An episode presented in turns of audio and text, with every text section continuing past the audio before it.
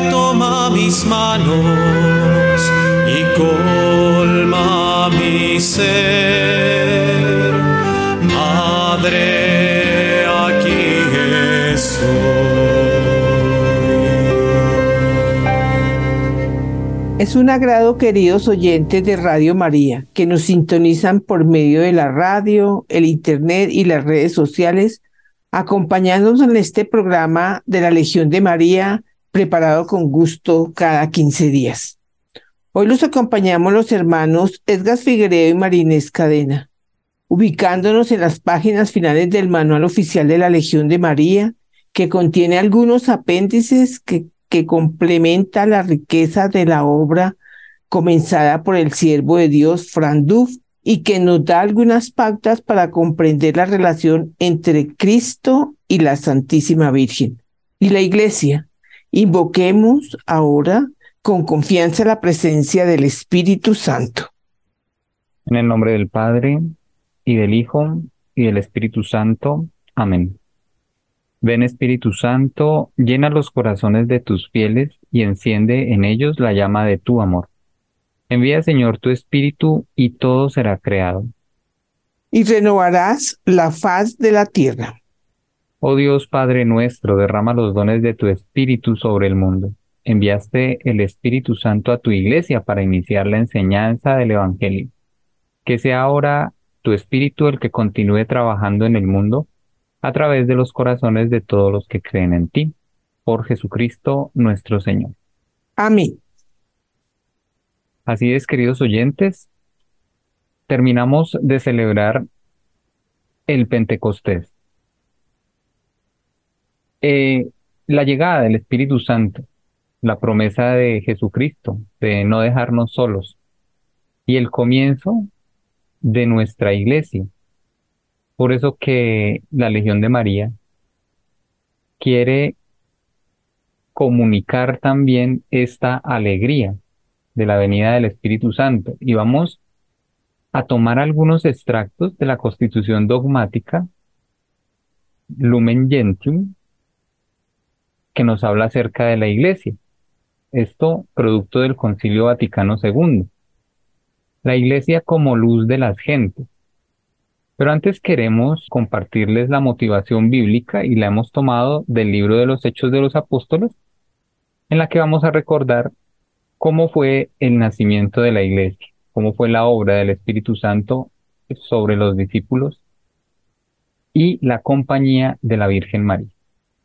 Estando ellos mirando fijamente al cielo, mientras se iba, se les aparecieron dos hombres vestidos de blanco que les dijeron, Galileos, que hay seis ahí mirando al cielo.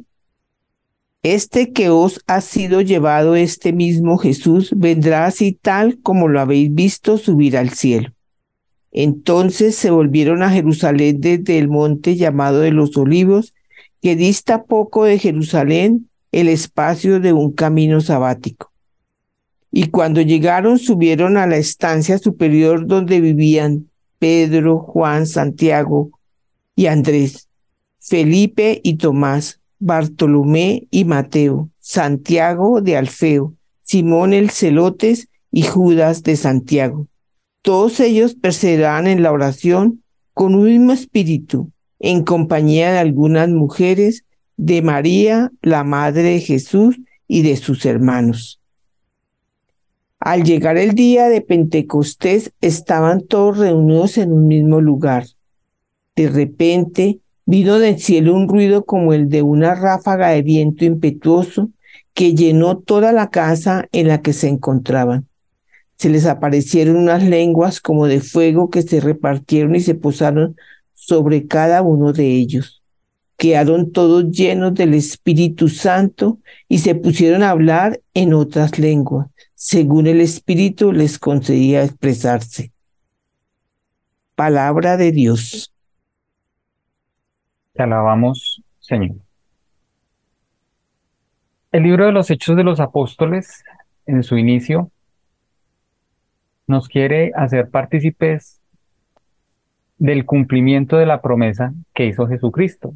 No los dejaré solos, les enviaré al Espíritu Santo. Y esta historia comienza desde el momento de la ascensión. Recordemos que fueron muchos los testigos que vieron a Cristo ascender a los cielos. Y nos narra el texto. Habían dos hombres vestidos de blanco y les hacen la pregunta, ¿qué hacen ahí mirando al cielo? Ese mismo que están viendo ascender, mismo vendrá, refiriéndose a nuestro Señor Jesucristo. Y los apóstoles regresan a Jerusalén, esto ocurrió desde el momento de la ascensión, regresan a Jerusalén, todos ellos reunidos en un mismo lugar, reunidos en oración, perseverando en la oración, y nos dice que en compañía de algunas mujeres, de María la Madre de Jesús y de sus hermanos. Al llegar el día de Pentecostés, y esta ya era una fiesta judía, recordemos, Pentecostés 50 días después de la Pascua, Penta, 5, 50, celebrando la fiesta de las cosechas, vino del cielo un ruido como una ráfaga de viento impetuoso. Entonces, eh, aquí es un signo que siempre la iglesia nos, nos ha querido recordar, ¿no? El viento, la fuerza. Y aparecen unas lenguas como de fuego, unas llamas que se repartían posándose sobre cada uno de ellos. Y dice que quedaron todos llenos del Espíritu Santo y se pusieron a hablar en otras lenguas según el Espíritu les concedía expresar. ¿Para que todo esto? Para comunicar la noticia, la buena nueva, el Evangelio, la vida de nuestro Señor Jesucristo y toda su obra, su obra de redención. Pues la Iglesia nos invita a celebrar año tras año este acontecimiento buscando la fortaleza para seguir anunciando ese evangelio. Y eso es lo que celebramos el día de Pentecostés. Pero la iglesia también nos dice algo muy claro, que es el nacimiento de nuestra iglesia. Hermana Marínez, ahora hagamos alusión a la presencia de la Virgen. ¿Qué tan importante fue en ese momento la presencia de ella? María era como el primer símbolo de la iglesia, porque ella, pues, a través de, de esta concepción, de este dogma tan bello, ella nos trajo a Jesús, pero ella era la promotora de toda, como madre, como unión entre Jesús y, y su iglesia, pues María comenzó a ser esa madre de la iglesia y, y, lógico, como ella era una de, esas promotoras de la iglesia, pues e, era también llena del Espíritu Santo, aunque estaba llena del Espíritu Santo, pero ella tendría que acompañar a su iglesia. Y desde la cruz lo dijo, ¿no? Ahí, ahí tienen a tu madre. Entonces, que más que ella es la madre de la iglesia. Es, es que símbolo tan bonito de entender que ella no estaba ahí por estar, ella estaba ahí porque era el símbolo de esa madre que protegería a su iglesia. Y la misma iglesia, nuestra iglesia católica, ha reconocido la presencia de la Virgen María. Por eso recordemos también que el lunes, después del domingo de Pentecostés, aparece esta fiesta, mm, Santa María, Madre de la Iglesia, respaldando la presencia de la Virgen. Y la importancia es que, como dijo la hermana Marínez, María sigue siendo madre. Madre de todos nosotros, los que creemos, los que formamos parte de esta Iglesia católica, de los que nos adherimos a ella, y así eh, sus, sus dirigentes, sus líderes, el Papa, los obispos, los sacerdotes, pues se encomiendan a ella, se encomiendan a su presencia, porque saben que sin la compañía y los consejos de la Virgen, sobre todo el querer eh, recibir de ella sus dones y sus gracias, pues es muy difícil, es muy difícil a veces comprender todo lo que el Espíritu Santo quiere para que la iglesia de nuestro Señor Jesucristo, pues entregue a la humanidad lo que realmente necesita. Y esa es la labor más importante de la iglesia. Comprender, saber interpretar por medio de sus ministros hacia dónde se dirige la iglesia y cómo encauzar la humanidad para que Dios pueda hacer la obra de salvación en todas las almas. De ahí que ahora vamos a narrar lo que nos dicen algunos numerales de la Constitución dogmática Lumen Gentium, que nos habla acerca de la presencia de la Virgen María en la Iglesia, tomado del Concilio Vaticano II. La Constitución Lumen Gentium del Concilio Vaticano II debe ser leída entera, porque esta promulgación abre mayores profundidades en nuestra comprensión del cuerpo místico de Cristo y con ello ofrecen a todos sus miembros una vida más segura y espléndida para la Iglesia. Los pocos extractos que damos aquí no nos dispensan de estudiar toda la Constitución. Los copiamos porque tocan particularmente a la esencia de la Legión, ya que tratan de la maternidad de María respecto del cuerpo místico, presentándola dentro de un marco nuevo. Después de Cristo, María es el miembro primero y más noble del cuerpo místico. Y si queremos guardar las proporciones de la estructura total, tenemos que mirar a María como elemento inseparable de la Iglesia.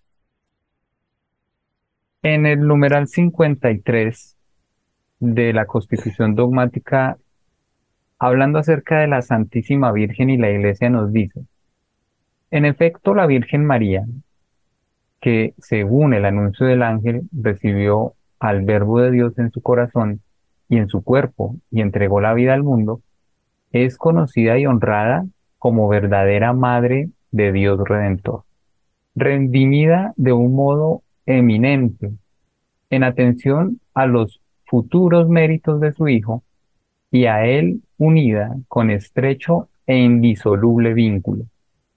Está enriquecida con esta suma prerrogativa y dignidad, ser la Madre de Dios, Hijo, y por tanto la hija predilecta del Padre y el sagrario del Espíritu Santo. Con un don de gracia tan eximia antecede con mucho a todas las criaturas celestiales y terrenas. Al mismo tiempo, ella está unida a la estirpe de Adán con todos los hombres que han de ser salvados. Más aún, es verdaderamente madre de los miembros de Cristo por haber cooperado con su amor a que naciesen en la iglesia los fieles, que son miembros de aquella cabeza, por lo que también es saludada como miembro sobreeminente y del todo singular de la Iglesia. Su prototipo y modelo destacadísimo en la fe y caridad, y a quien la Iglesia Católica enseñada por el Espíritu Santo, honra con filial afecto de piedad como a madre amantísima. Hermana Marinés, eh, también es una invitación esta constitución a reconocer la Virgen María, su importancia, es que es una unión indisoluble, como lo dicen. ¿Por qué los que seguimos a Cristo jamás podremos desprendernos de la Santísima Virgen? Bueno, es que María nos trajo al Verbo, nos trajo al Hijo, y a través de ella es que podemos ser tan unidos al Hijo. Y si nosotros no seguimos a María, pues no seguimos al Hijo. Porque si la madre trajo al rey, ¿a qué lo trajo? A que reinara a través de ella. Entonces, eh, yo pienso que siempre eh, esa relación de nosotros con María es la relación también íntima con el Hijo. Y a través de ella viene el Espíritu Santo y a estar unidos con el Padre, esa unidad de las tres personas de la Santísima Trinidad. Luego María no, María no, no la escogió el Señor por nada, sino porque ella era la que nos traía a su Hijo para ser y reinar en el mundo. A través de ella Estoy recordando en estos momentos un apartado de el Tratado de la Verdadera Devoción, hablando de esta relación de Cristo como rey con su madre.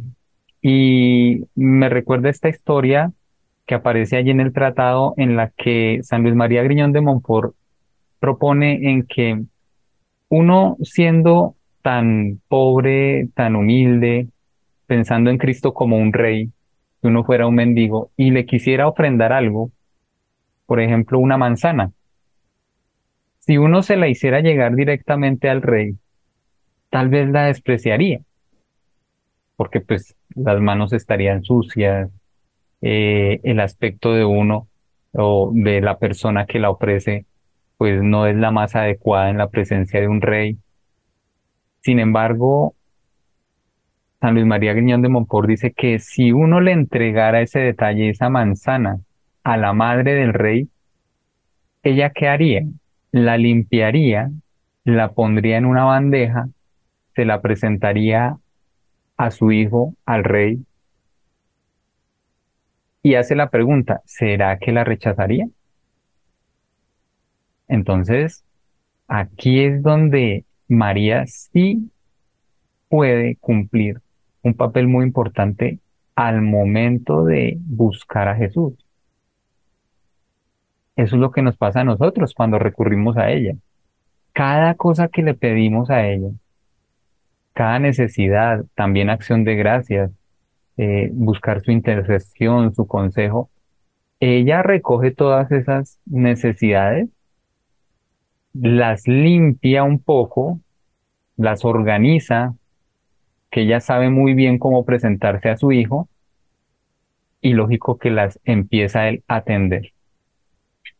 Qué hermosa analogía, hermano Marínez. Creo que eh, San Luis María Griñón de Montfort no se equivoca en nada en su tratado y nos hace comprender aún mejor estas palabras que, que el mismo concilio nos quiere decir, ¿no? Sí, eh, sí. Todo este, toda esta necesidad de la humanidad de conocer a Cristo, pero recurriendo a María. ¿Qué más podemos comentar, hermana María A ver. Bueno, es que yo siempre he dicho, es que María, como esa gran madre, pues es la intercesora directa a Jesús. Entonces nosotros, ¿cómo la podemos desconocer? Es como nosotros mismos desconocer a nuestra propia madre que nos dio la vida. Entonces, ella no, le dio esa vida a Cristo, pero le dio la vida a la iglesia. Entonces, si nosotros no estamos unidas a ella, pues nosotros no estamos unidos a Cristo. Entonces, eh, esa intercesora inseparable de nosotros tiene que ser María. Y más como legionarios, porque si nosotros somos de su ejército, entonces nosotros ella será siempre nuestra mediadora, nuestra intercesora, la que siempre estará pendiente de un ejército cuando sufre, cuando tiene dificultades, pero que ella siempre será la que salva. Y nos salva a través de su Hijo y nos manda ese espíritu de luz para que siempre actuemos en, en la recta doctrina, en los principios de la iglesia. Entonces, la, siempre que estemos con María, estamos por el camino recto. Entonces, nunca dejemos de interceder ante ella, que siempre estaremos al pie de su Hijo.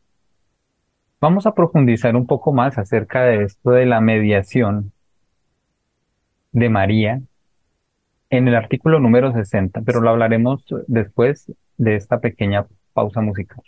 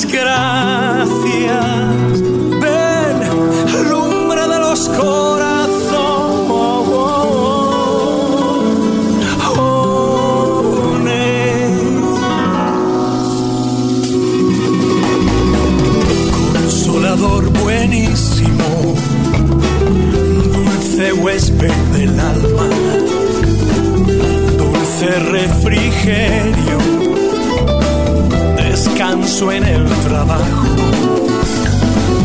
en el ardor tranquilidad, consuelo en el llanto. Ven, Espíritu Santo, y envía desde el cielo un rayo de tu luz.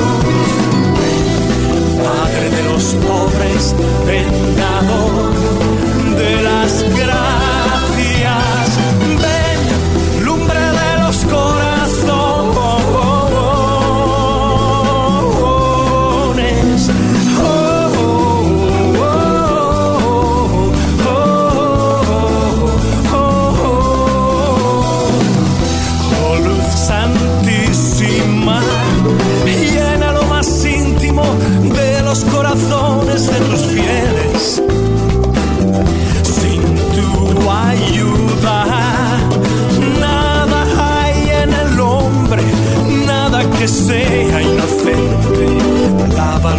está manchado, riega lo que es árido, cura lo que está enfermo, doblega lo que es rígido, calienta lo que es frío, dirige lo que está extraviado.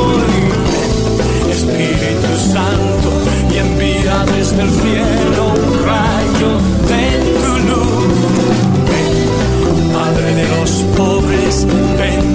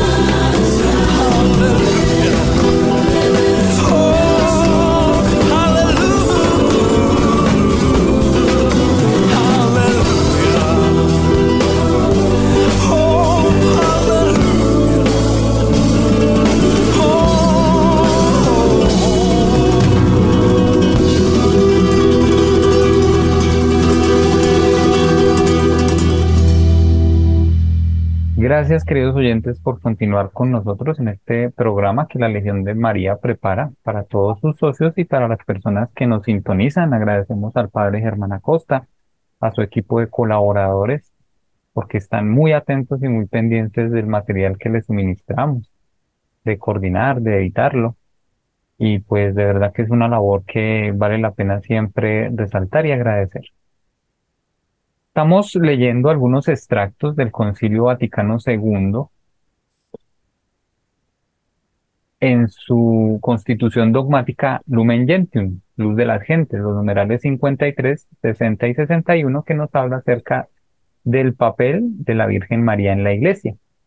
Y comentábamos en el, antes de nuestra pausa musical, recordando esa celebración tan importante que tuvimos, el Pentecostés, y vemos la presencia de la Virgen María allí en medio de sus discípulos. Y yo también quiero resaltar esto, hermano María Nosotros en nuestras reuniones vivimos casi que un Pentecostés eterno. Primero porque comenzamos nuestras oraciones de qué manera? Con, con la invocación al Espíritu Santo para que fluya, fluya en nuestras reuniones. Exactamente, o sea que nosotros de alguna manera vivimos esa, esa presencia carismática en nuestras reuniones, pidiendo la presencia del Espíritu Santo. ¿Y por qué lo hacemos? Porque necesitamos que Él nos dirija y nos ilumine, nos llene de sus dones y sus gracias para ejercer un apostolado, un servicio a nuestras parroquias, un servicio a la iglesia que no lo hacemos nosotros. Tenemos que comprender qué es la fusión del Espíritu Santo en nosotros. Eh, como hemos comentado, nosotros a veces llegamos con nuestros problemas, con nuestras angustias, inconvenientes, así, de la misma manera como se encontraban los apóstoles reunidos antes del Espíritu Santo, eso sí, en oración, porque el rezo del Santo Rosario es nuestra principal oración en nuestras juntas, pero con todas también nuestras debilidades, ¿no? Y de allí comprendiendo que cuando uno invoca al Espíritu Santo, pues las cosas van cambiando. Eso no ver las cosas, eh, la realidad de una manera distinta. Y acepta uno la obra de Dios en su iglesia, en los hermanos y en uno mismo de todo lo que el, Espíritu Santo empieza a hacer en esas juntas, en esas reuniones de hora y media semanal. Entonces, pues, queridos oyentes, la invitación es que si están interesados en la Legión de María, pregunten en sus parroquias, eh, pregúntenle a sus párrocos. No les dé pena rezar el Santo Rosario, busquen el espacio también, qué bonito frente al sagrario, no propiamente un grupo de la Legión, ¿no? O sea, comprender todo este misterio y veremos cómo la iglesia empieza a transformar nuestras vidas. Vamos ahora a mirar un poco lo que nos dice el artículo 60 de la Constitución Dogmática Lumen Gentium. Hermana Marina. Hay un solo mediador, como lo sabemos por las palabras del apóstol, porque no hay más que un Dios y no hay más que un mediador entre Dios y los hombres. Un hombre, el Mesías Cristo Jesús que se entregó como precio de la libertad de todos. Primera de Timoteo 2, 5, 6. El oficio maternal de María para con los hombres no oscurece ni disminuye en manera alguna esta mediación única de Cristo, al contrario, despliega su poder porque toda la influencia salvadora de la Santísima Virgen sobre los hombres no se deriva de ningún género de necesidad, sino del divino beneplácito. Fluye de la sobreabundancia de los méritos de Cristo.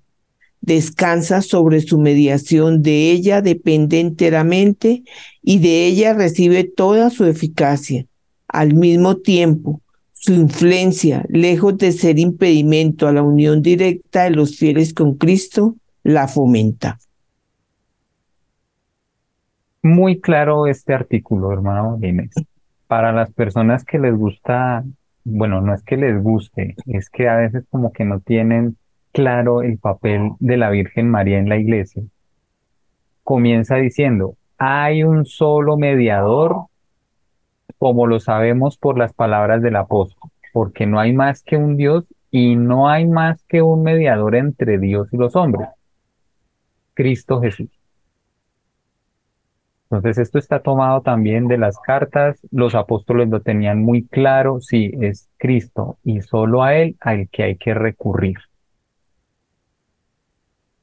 Sin embargo, el rendirle el culto a la Virgen María, esta veneración que se tiene hacia ella, y al buscarla como mediadora, por decirlo así, ya es una mediación entre nosotros los hombres y Cristo, el Hijo de Dios. Y hay que comprenderlo también desde el misterio trinitario. Dios es uno solo, pero con tres personas distintas, el Padre, el Hijo y el Espíritu Santo. Entonces, ninguno de ellos va a disminuir su acción, ni se va a ver opacada si uno recorre a la Virgen, no. Por el contrario, esta acción de cada uno de ellos se despliega con un poder mayor porque nos dice que la influencia salvadora de la Santísima Virgen sobre los hombres no se deriva de ningún género de necesidad. ¿Qué quiere decir? Que Dios mismo no necesitaría de nadie para actuar. Él lo hace por puro amor, porque Dios es amor. Él no necesita para actuar sobre la humanidad porque alguien se lo pida, ¿no? Él lo hace de una manera libre, como dijo nuestro sacerdote en mi parroquia, porque se le dio la gana, por decirlo así. Hay gente que no le gusta esta expresión, pero así actúa Dios porque es Dios y Dios es amor y Él quiere salvar a toda la humanidad sin intermediario. Ahora, que para llegar a Jesucristo y conocerlo, si es necesario recurrir a alguien que ya ha vivido con Él, que lo haya conocido. Y es que eso también forma parte de las relaciones humanas, hermana Marinés. A veces uno quiere conocer a alguien, pero uno se pregunta, bueno, ¿qué personas lo rodean?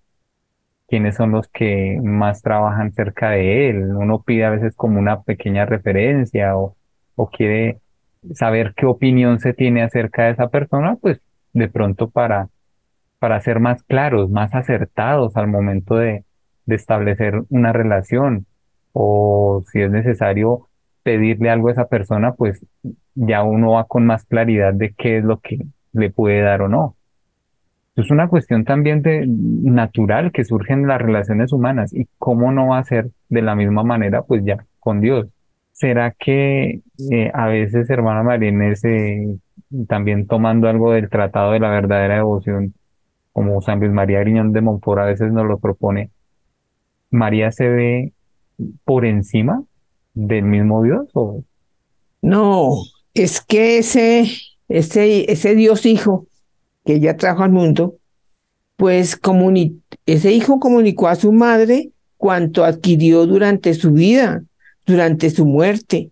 Esos méritos infinitos y virtudes admirables, pues ella los tuvo a su lado. Entonces, ¿qué más que ella que adquirió todas esas gracias y todos esos méritos, pues cómo no los puede mostrarnos a nosotros a través de sus virtudes y poderlas llevar a su hijo.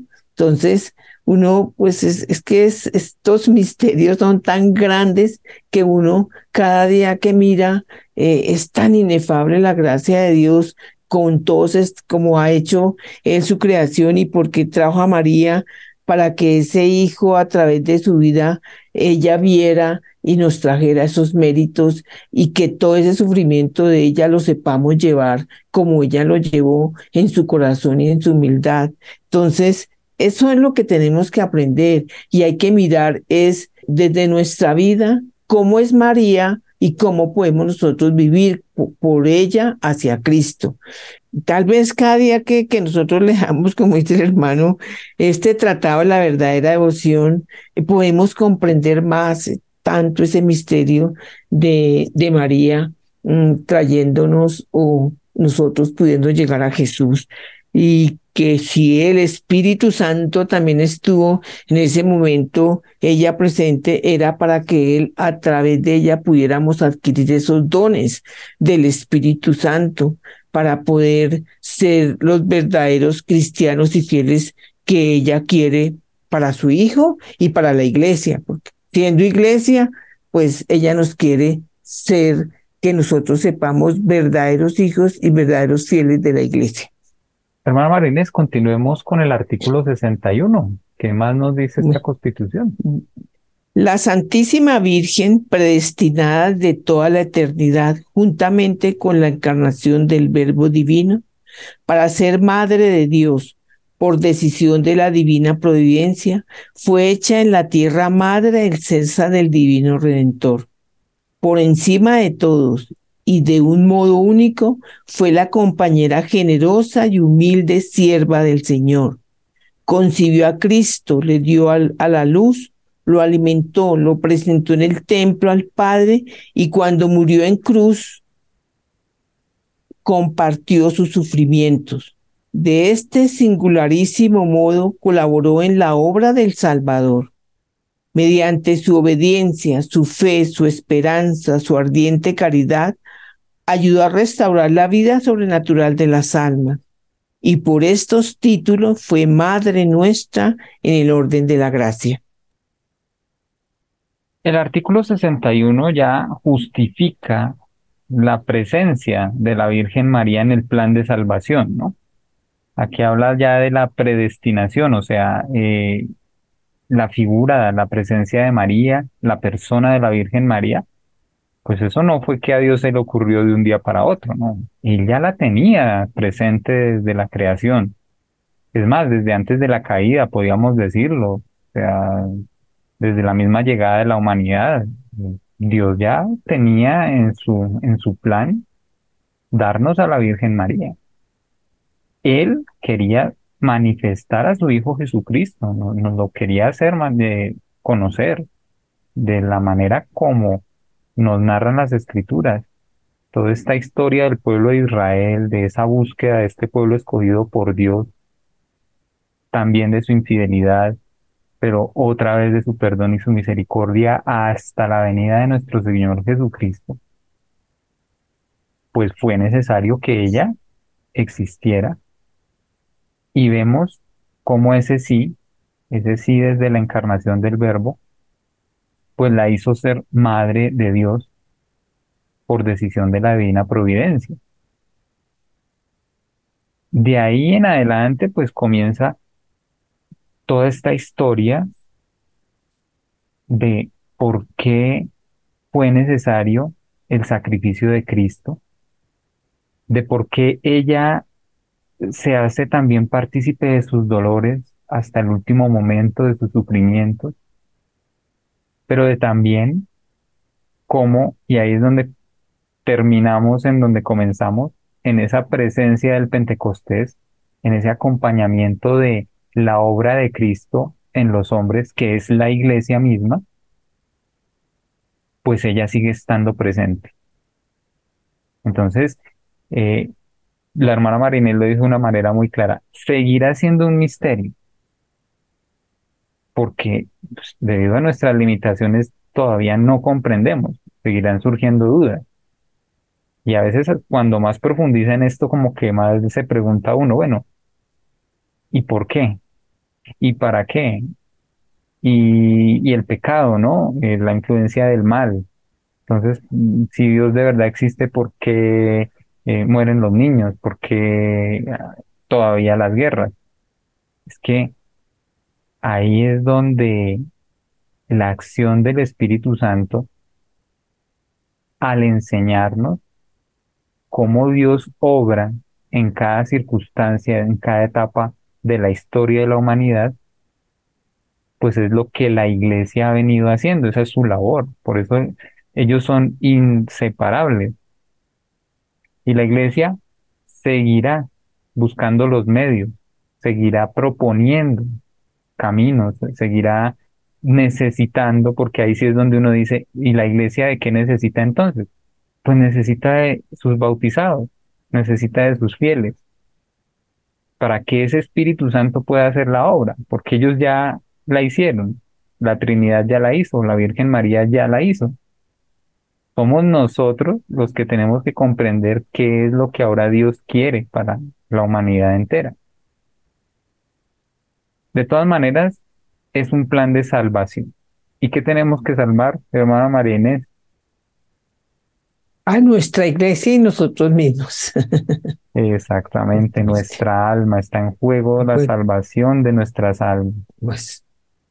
Entonces, eh, pues ha sido un gusto, queridos oyentes, compartir con ustedes este tema y como les comentamos son apéndices, no está propiamente en el cuerpo del manual, pero mire que aquí vamos relacionando todos estos documentos, ¿no?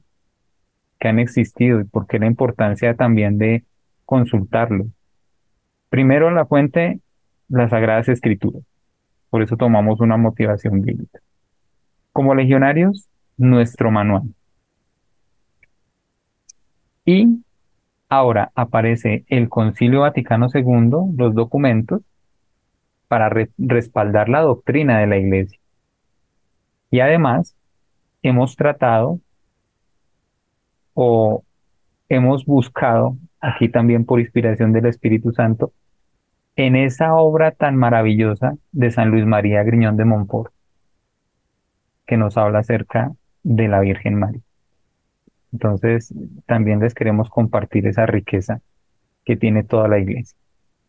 Hermana Marinés, estamos terminando nuestro programa y lo hacemos con la oración por la canonización del siervo de Dios, Brando. Dios Padre nuestro, tú iluminaste a tu siervo Frandú por un conocimiento profundo del misterio de tu iglesia, como cuerpo de Cristo y del lugar que ocupa María, la Madre de Jesús, en este misterio. En su inmenso deseo de compartir este conocimiento con los demás y exfiliar dependencia de María, él formó su legión para que fuera un signo de su amor de madre para con la humanidad y un medio de enrolar a todos sus hijos en la obra evangelizadora de la iglesia.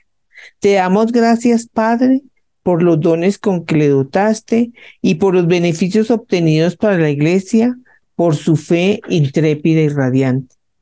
Te suplicamos confiadamente que por su intercesión nos conceda esta gracia. Te pedimos también que si es tu voluntad, sea reconocida por la Iglesia la santidad de su vida para gloria de tu nombre, por Jesucristo nuestro Señor. Amén. Amén. Y continuamos en oración, hermana María porque esa es la oración, lo que nos enriquece, lo que nos da fuerzas. Y terminamos nuestro programa con la Catena Legión. Antífona. ¿Quién es esta que va subiendo cual aurora naciente, bella como la luna, brillante como el sol, terrible como un ejército formado en batalla? Proclama mi alma la grandeza del Señor. Se alegra mi espíritu en Dios mi Salvador, porque ha mirado la humillación de su esclava. Desde ahora me felicitarán todas las generaciones, porque el poderoso ha hecho obras grandes por mí. Su nombre es santo y su misericordia llega a sus fieles de generación en generación. Él hace proezas con su brazo, dispersa a los soberbios de corazón, derriba del trono a los poderosos y enaltece a los humildes, a los hambrientos los colma de bienes y a los ricos los despide vacíos.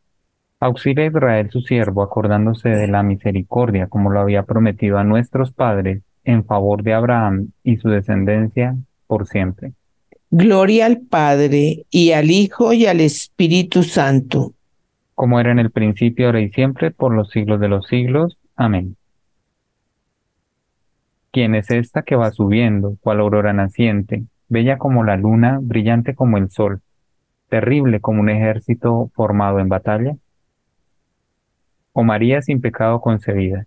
Ruega por nosotros que recurrimos a ti.